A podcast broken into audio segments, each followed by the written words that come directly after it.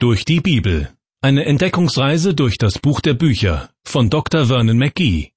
Ins Deutsche übertragen von Kai-Uwe Wojczak. Herzlich willkommen zu einer weiteren Ausgabe der Sendereihe Durch die Bibel. Zusammen mit den Israeliten haben wir in den letzten Sendungen Station gemacht am Berg Sinai.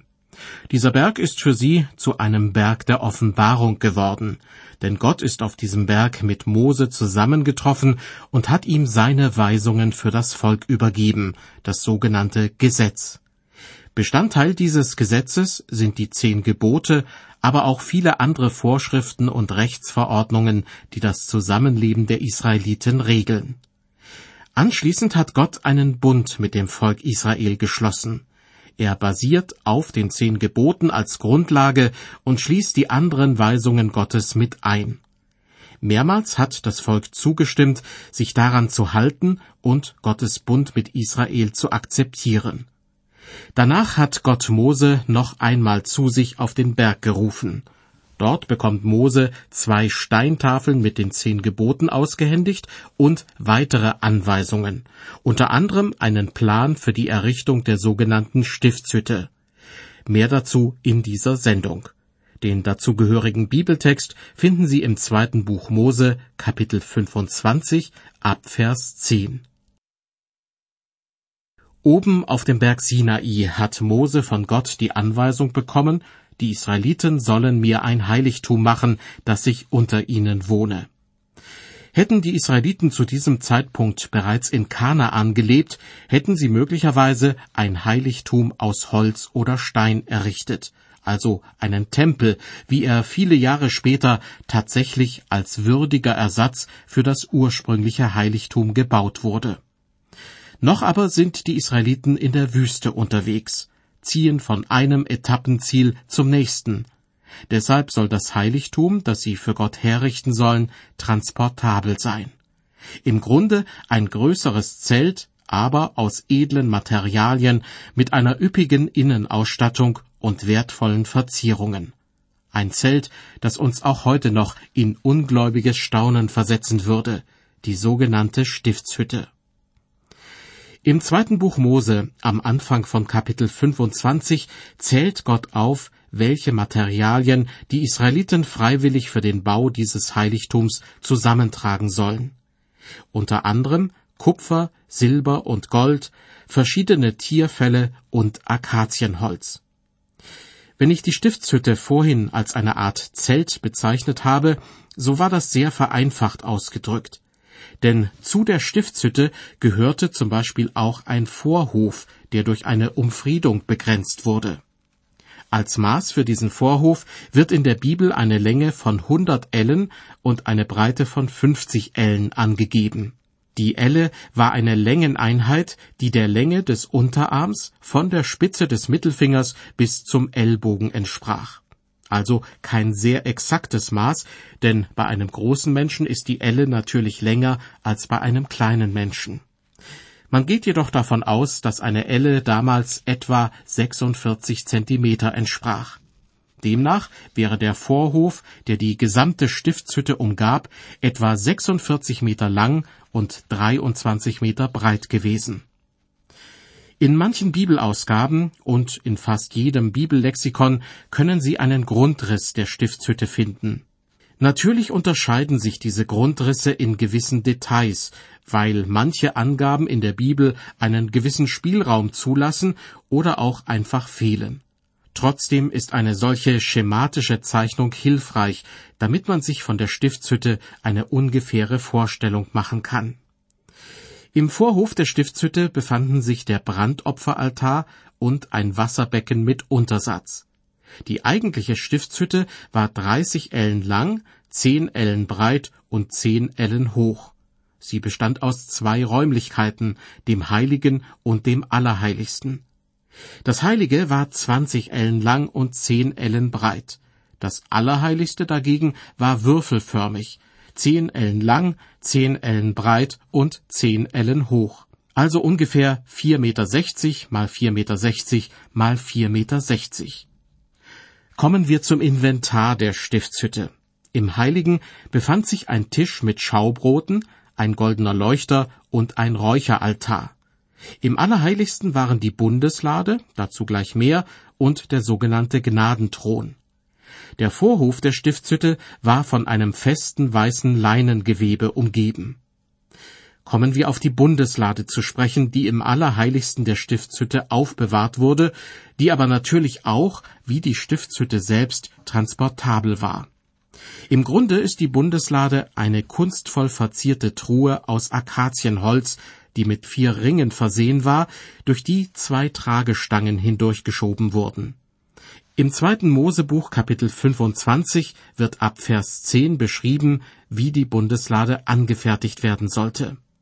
Da heißt es, macht eine Lade aus Akazienholz. Zwei und eine halbe Elle soll die Länge sein, anderthalb Ellen die Breite und anderthalb Ellen die Höhe.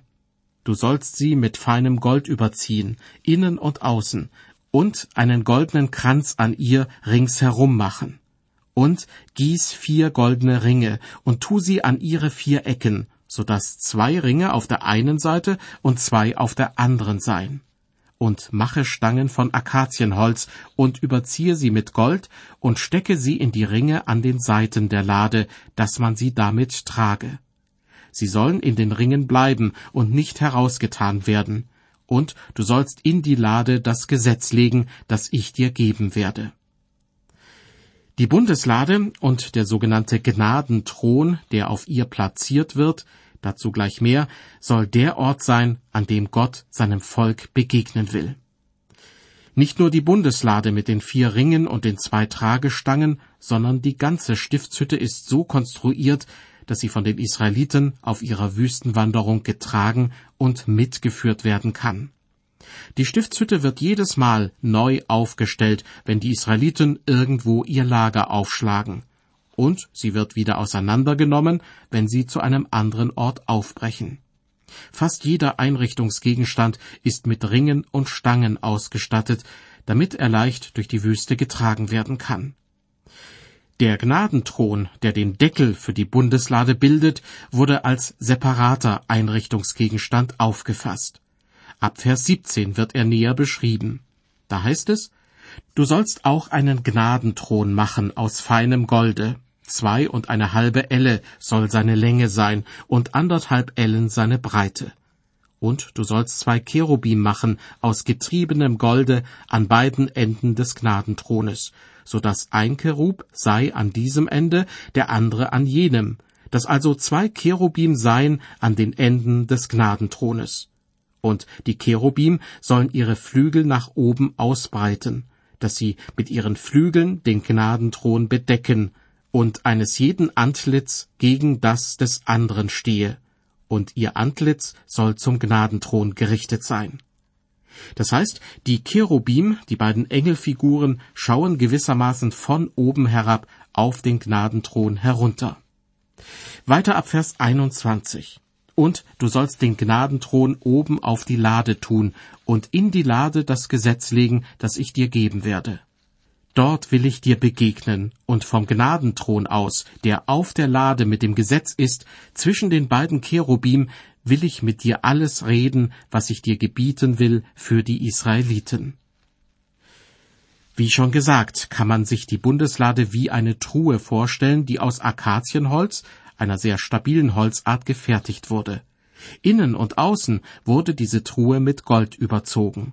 Im Grunde war sie ein Holzkasten, andererseits könnte man sie aber auch als Goldtruhe bezeichnen. Mich erinnert das an die Art und Weise, wie unterschiedlich Jesus Christus von den Menschen gesehen wird. Für die einen war er ein kluger Mensch, der sich vor allem den Armen und Entrechteten zugewandt hat und ihnen neuen Mut gegeben hat. Andere wiederum sehen in Jesus Christus den Sohn Gottes, ihren Erlöser. Was ist nun die richtige Betrachtungsweise? Ich denke, so wie die Bundeslade ein Holzkasten, aber zugleich auch eine Goldtruhe war, ist Jesus ein kluger Mann gewesen, zugleich aber auch der Sohn Gottes und der Erlöser all derer, die an ihn glauben. In dem Weihnachtslied Es ist ein Ros entsprungen wird darauf Bezug genommen. Da heißt es in der dritten Strophe War Mensch und wahrer Gott, hilft uns aus allem Leide, rettet von Sünd und Tod. Genau das ist es. Jesus ist wahrer Mensch und zugleich wahrer Gott. Als Mensch ist er auch mal müde geworden, hat sich in der Hitze des Tages an einem Brunnen in Samarien niedergelassen, um auszuruhen. Er aß und trank, er lachte und weinte, er schlief und er starb wie ein Verbrecher am Kreuz. Zugleich ist Jesus aber auch wahrer Gott. Er hatte keine Scheu davor, sich mit Gott dem Vater auf dieselbe Stufe zu stellen. Im Johannesevangelium wird er zum Beispiel mit den Worten zitiert Euer Herz erschrecke nicht, glaubt an Gott und glaubt an mich. Und einige Verse danach spricht Jesus zu Philippus So lange bin ich bei euch, und du kennst mich nicht, Philippus? Wer mich sieht, der sieht den Vater. Zurück zur Bundeslade. Sie blieb nicht einfach leer, sondern enthielt drei Gegenstände, die im Hebräerbrief Kapitel 9 aufgezählt werden. Zitat Im Allerheiligsten waren das goldene Räuchergefäß und die Bundeslade, ganz mit Gold überzogen. In ihr waren der goldene Krug mit dem Himmelsbrot und der Stab Aarons, der gegrünt hatte, und die Tafeln des Bundes.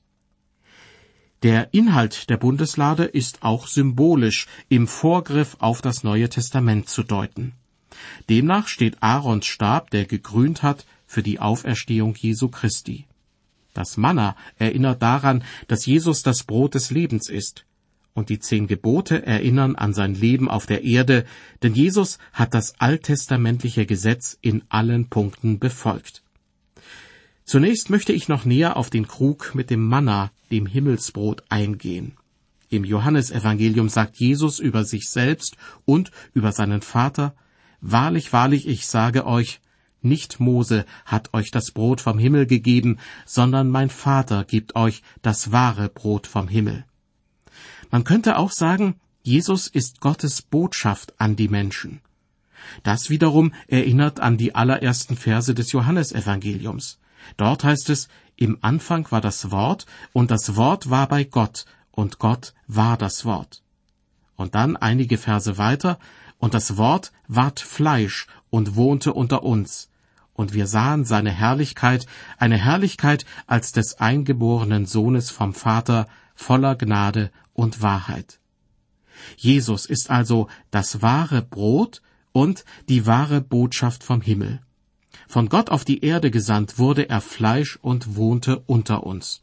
Das heißt, er wurde Mensch, um mitten unter den anderen Menschen zu leben.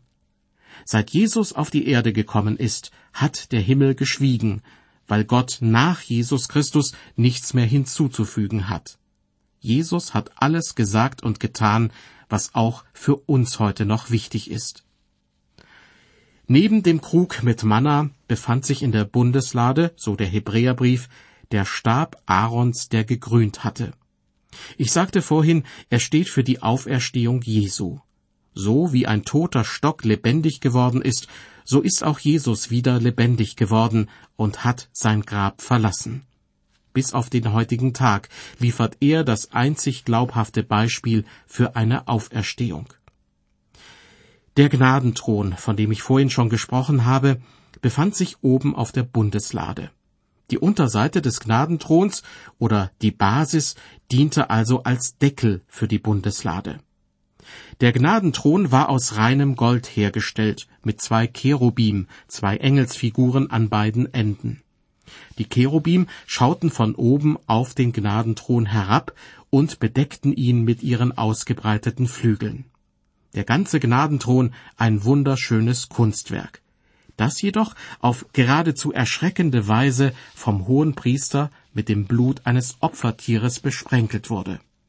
Erst das Blut war es, das aus dem kunstvoll gestalteten Deckel der Bundeslade einen wirklichen Gnadenthron machte.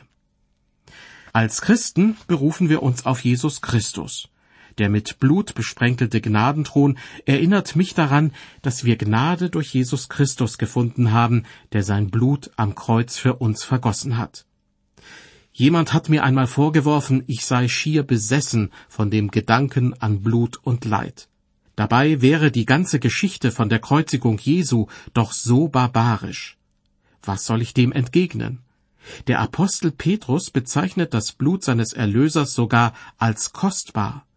Im ersten Petrusbrief Kapitel 1 schreibt er an die Christen, denn ihr wisst, dass ihr nicht mit vergänglichem Silber oder Gold erlöst seid von eurem nichtigen Wandel nach der Väter Weise, sondern mit dem teuren Blut Christi, als eines unschuldigen und unbefleckten Lammes. Halten wir fest, für Petrus ist Christi Blut kostbarer als Silber oder Gold. In der Stiftshütte war es Aufgabe des Hohenpriesters, den Gnadenthron mit dem Blut eines geschlachteten Opfertieres zu besprenkeln. Im Neuen Testament wird Jesus auch mit einem Hohenpriester verglichen, der sein eigenes Blut vergossen hat und damit letztlich den Thron Gottes für die Christen zu einem Gnadenthron macht. Der Schreiber des Hebräerbriefes ermahnt die Christen, weil wir denn einen großen Hohenpriester haben, Jesus, den Sohn Gottes, der die Himmel durchschritten hat, so lasst uns festhalten an dem Bekenntnis. Denn wir haben nicht einen Hohenpriester, der nicht könnte mitleiden mit unserer Schwachheit, sondern der versucht worden ist in allem wie wir, doch ohne Sünde. Darum lasst uns hinzutreten mit Zuversicht zu dem Thron der Gnade, damit wir Barmherzigkeit empfangen und Gnade finden zu der Zeit, wenn wir Hilfe nötig haben. Soweit aus Hebräer 4, die Verse 14 bis 16. Zusammengefasst. Jesus macht aus dem Thron Gottes, vor dem wir eigentlich nur scheitern könnten, einen Gnadenthron. Die Bundeslade mit dem Gnadenthron. Sie war in der Stiftshütte im Allerheiligsten zu finden. Schauen wir uns jetzt noch kurz in dem anderen Bereich der Stiftshütte um, im Heiligen. Dort gab es drei verschiedene Gegenstände, die zur Ausstattung gehörten. Den goldenen Leuchter, den Tisch mit den Schaubroten und den Räucheraltar. Das Heilige in der Stiftshütte war ein Ort der Anbetung. Der goldene Leuchter erinnert mich an Jesus, das Licht der Welt. Er sagt von sich selbst, ich bin das Licht der Welt. Wer mir nachfolgt, der wird nicht wandeln in der Finsternis, sondern wird das Licht des Lebens haben. Der Tisch mit den Schaubroten erinnert mich abermals daran, dass Jesus auch das Brot des Lebens ist. Und der Räucheraltar ist ein Symbol für das Gebet, das wie der Rauch zu Gott aufsteigt. Außerdem ist Jesus unser großer Fürsprecher, der bei seinem himmlischen Vater ein gutes Wort für uns einlegt. Die Stiftshütte, ein transportables Zeltheiligtum, das das Volk Israel auf seinem Weg durch die Wüste begleiten wird. Ja, Gott hat den Israeliten versprochen, dass die Stiftshütte ein Ort der Begegnung sein soll, ein Ort der Begegnung zwischen Gott und Mensch. In der nächsten Sendung aus der Reihe durch die Bibel werden wir uns noch weitere Gegenstände, die in der Stiftshütte zu finden sind, genauer ansehen. Ich hoffe, dass Sie bei dieser Besichtigungstour durch die Stiftshütte auch dabei sein werden.